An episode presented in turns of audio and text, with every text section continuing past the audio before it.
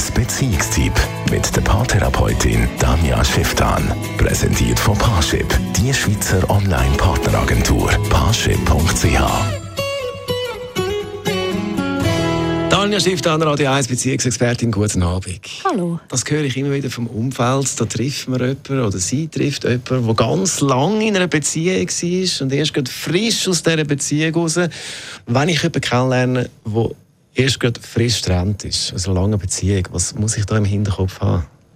Recht viel. Also das ist häufig extrem anspruchsvoll.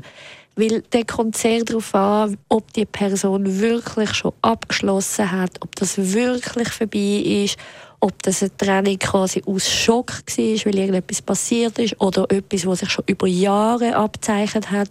Also da muss man generell sehr vorsichtig sein in dem, wo dann nachher daraus folgt. Also es ist doch ganz häufig so, dass viele Leute sich wie eine Art Übergangspartner suchen, um sich dann lösen, komplett können lösen von dieser alten Partnerschaft und erst nachher quasi im dritten Schritt wieder parat ist für eine ernsthafte Beziehung. Also man kann sich da durchaus die Finger verbrennen?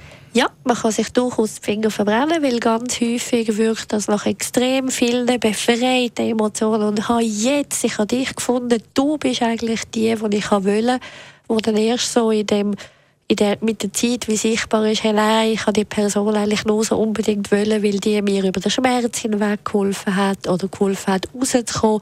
Wobei es natürlich auch ganz andere Anfänge gibt, die genauso nicht rosig sind oder genauso Beziehungen, die auf sehr schlechten Voraussetzungen starten und nachher sehr gut kommen.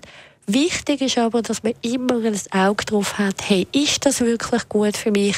Bekomme ich, was ich will? Nicht, dass man so in die Falle hineinfällt, dass man ständig alles probiert zu verstehen und erklären. Also im Sinne von, ja, ist ja logisch, kann er jetzt nicht, weil er ist eigentlich noch an dem dran und sich eigentlich seine Bedürfnisse immer wieder zurücknimmt und wie Angst hat, auffordernd zu sein.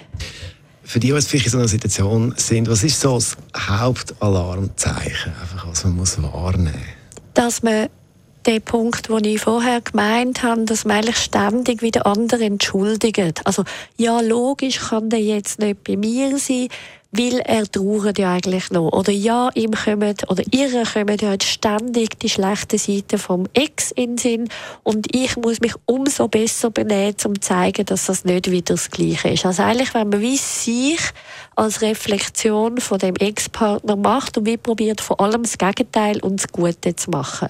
Daniel Schiff, dann Radio 1 Beziehungsexpertin. Danke vielmals. Radio 1 Das ist ein Radio 1 Podcast. Mehr Informationen auf radio1.ch.